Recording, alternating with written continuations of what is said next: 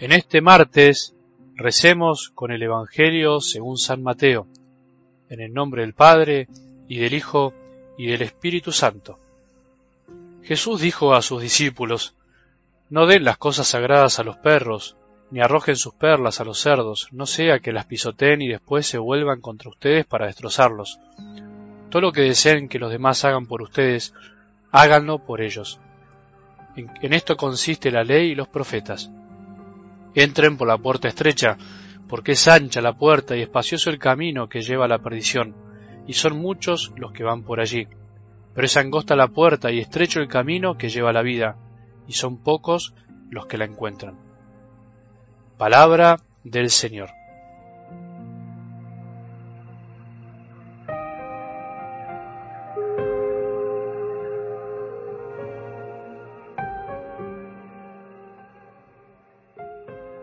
No podemos olvidarnos que la fe, o sea, la certeza de la presencia, del obrar de Dios en nuestras vidas, no nos exime de la duda. ¿Te acordás el Evangelio del domingo? Los discípulos, aún estando con Jesús, dudaban. ¿Por qué no tienen fe? Obviamente que en la medida que crecemos en la fe, que vamos madurando, esas dudas pierden fuerza pero al mismo tiempo tenemos que decir que siempre de algún modo están. Y dicho de otro modo, también tenemos que alegrarnos de que a veces las dudas nos ayudan a afirmar la fe. La fe finalmente es volver a decidir que queremos creer, que deseamos creer, que nos hace bien creer, que creer nos pone en un lugar en esta vida distinto al de los demás y que finalmente la fe es la aceptación de esa invitación de Jesús a no dudar, a seguir caminando con Él, a confiar plenamente en Él. Volvamos a afirmar nuestra fe aun cuando las olas y los vientos de este mundo nos golpean la barca de nuestro corazón. Hoy volvamos también a elegir ser hijos, elijamos otra vez vivir como hermanos, aborreciendo el mal y el pecado, pero amando y abrazando al que lo hace, al que se equivoca, al que tropieza. Ayer decíamos fue tu prójimo el que cayó y se equivocó hoy, puedo ser yo, pero mañana podés ser vos. Nadie está exento de caer, nadie puede creerse tan inmaculado como para andar juzgando a todo y a todos. Sin embargo, a veces podemos andar así, podemos andar por la vida así, una tremenda ceguera de corazón que no nos permite vivir en paz como hijos de Dios y lo que es peor, hace que molestemos a otros. Una cosa es equivocarse y otra cosa es persistir en el mal y no arrepentirse. Jesús siempre perdona al que reconoce su mal e intenta día a día cambiar y ser santo.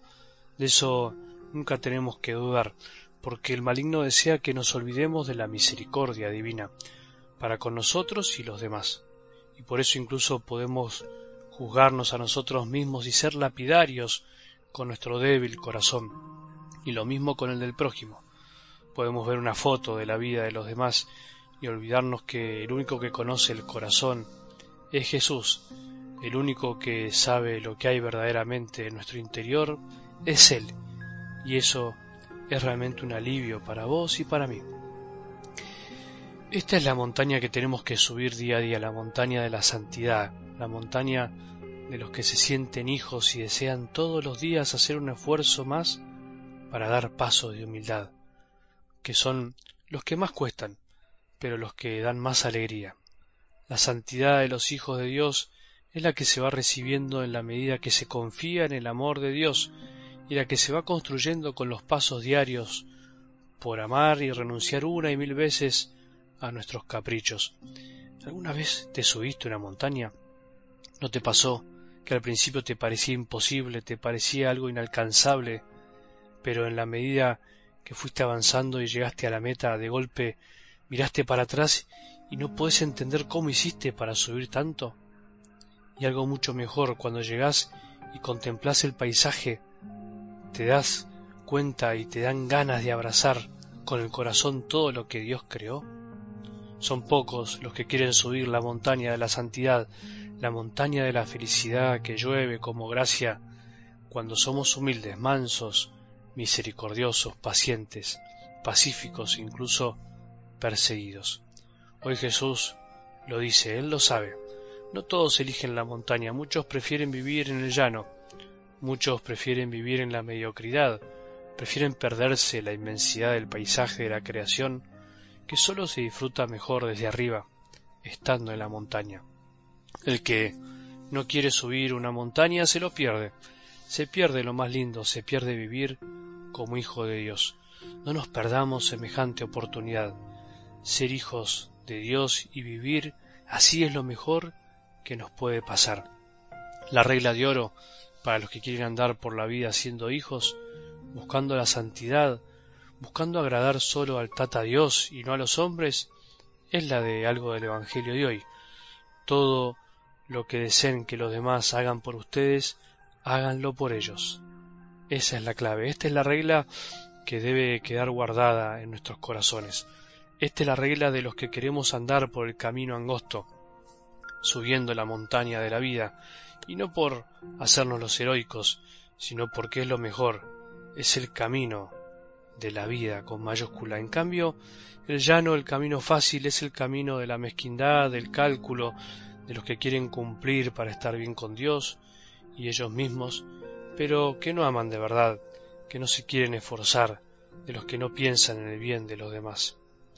Si ante cada situación de la vida, cada decisión, cada mirada, cada juicio, cada obra que realizamos, nos preguntáramos ¿qué me gustaría que me hagan o digan a mí? ¿No crees que todo sería muy distinto? La mayoría de nuestras equivocaciones tienen que ver con esta incapacidad de preguntarnos a nosotros mismos qué es lo que nos gustaría para nosotros, incluso al contrario, por una sobrevaloración de lo que nosotros consideramos que necesitamos. Nuestras reacciones egoístas tienen que ver con esto, con pensar excesivamente en nosotros y en no darnos cuenta de lo que los otros realmente necesitan. Ante la posibilidad de hacerle el bien a los demás, deberíamos preguntarnos lo contrario. ¿Qué necesita el otro? ¿Cuál es realmente su necesidad y no tanto lo que nosotros creemos que necesitamos? ¿Querés subir la montaña de la santidad? ¿Querés andar por el camino que andan pocos, pero que en definitiva es el más lindo, vamos.